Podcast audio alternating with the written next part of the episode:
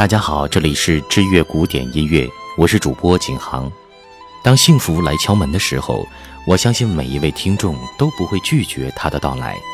古典音乐大师们也同样如此。欢迎您继续聆听门德尔松和塞西尔的幸福婚姻第三期。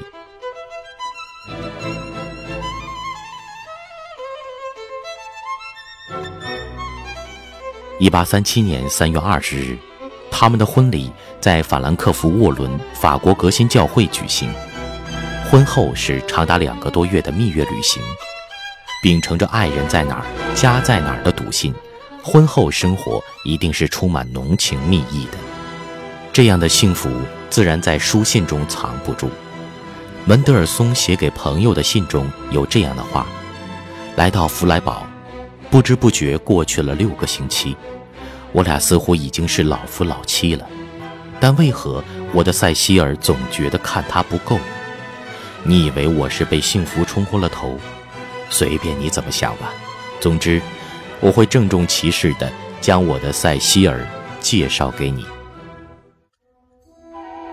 然而，再甜蜜的爱侣，也总有短暂分离的时候。婚后不久，门德尔松受任于伯明翰音乐节的指挥。不得不与爱妻挥手暂别，他真的不想远赴英伦，他那里要上演他的神剧《圣保罗》。临行一刻，他难掩内心的离别之伤，留下这样的话：“我的塞西尔，没有你的陪伴，我将如何面对这孤独的英国之旅？一切都是为了这个音乐节。万能的神呐，我不是在开玩笑。”倘若英国此时遇到国丧，或者什么举国的意外，一切庆祝活动戛然而止，那该有多好！一八三七年九月一日，从伦敦寄给好友费德南·希列尔的信中，他也是牢骚满腹。此信写于浓雾中，若不是你三天前的书信中强烈要求我回复，我才懒得动笔。曾经伦敦的浓雾、牛肉或是仆人，都令我格外满意。可为何这次我却总觉得格格不入呢？这里没有我的塞西尔。离开他的前三天，我还能勉强适应，可这已经是第九天了。日常的琐碎几乎让我发疯。我现在归心似箭，唯一想做的就是回到我的妻子身边。婚后。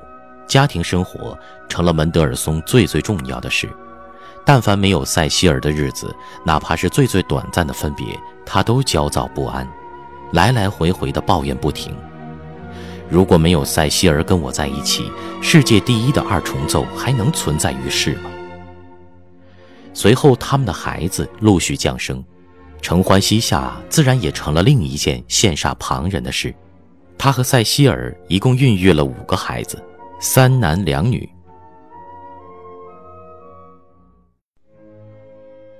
人生幸福到连老天都嫉妒的地步，那自然不会长久。其实这样羡煞旁人的幸福生活，只有短短十年而已。一八四七年，门德尔松病逝，年仅三十八岁。爱妻在他临终前，红着双眼问他：“为何要这么快就要归天了？”他只能有气无力地回答：“我太累了，太累了。”原因很简单，他脆弱的身体承载不了他如大海一般的灵感和音乐才华。好友爱德华·杜连特得知噩耗，连胡子都没来得及刮，就从德累斯顿赶往莱比锡。当见到塞西尔后，他留下这样的情景回忆。塞西尔像亲妹妹一样周到地迎接我，我知道她此刻肝肠寸断，但她的脸庞却如往常一样平静。回忆起与这位挚友曾经的点点滴滴，似乎可以些许缓解她的哀伤。可当我要起身离开，她是多么的依依不舍，但她一个字都没有说出口，她只告诉我，今后的日子。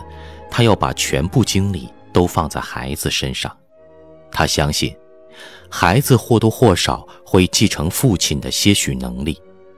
我相信这位坚强的未亡人，一定会成为我的好友。菲利克斯·门德尔松，最好的继承人。葬礼当日，塞西尔悲痛欲绝的模样，让每一位到场的宾客都终身难忘。仪式结束了，泪水已经哭干了。那张带着干涸泪痕的脸，那双因为抽泣而不停颤动的肩膀，那纤细的似乎一阵风就能把她带上天的腰身。她在丈夫的灵柩前祈祷了很久，想要把告别的时刻一拖再拖。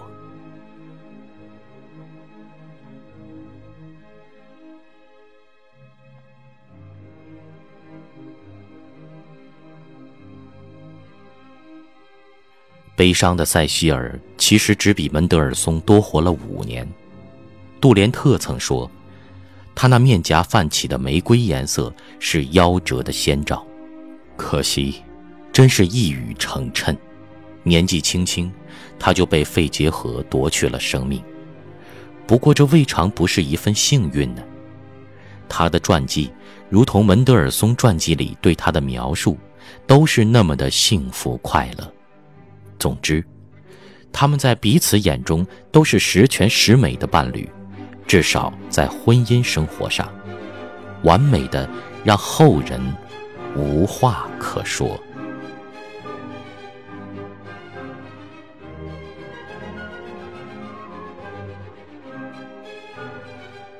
门德尔松和塞西尔的幸福婚姻就为您分享到这里了。如果您喜欢这篇故事的话，您可以关注微信公众账号或新浪微博“知乐古典音乐”，我们在那里聆听经典，分享快乐。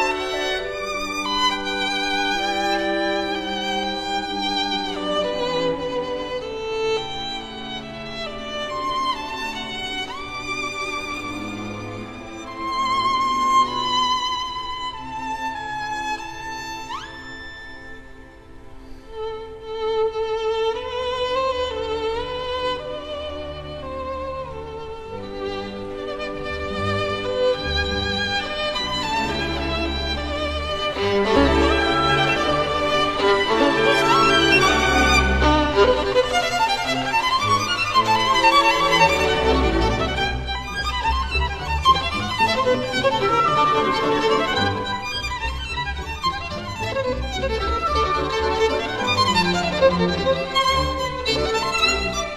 you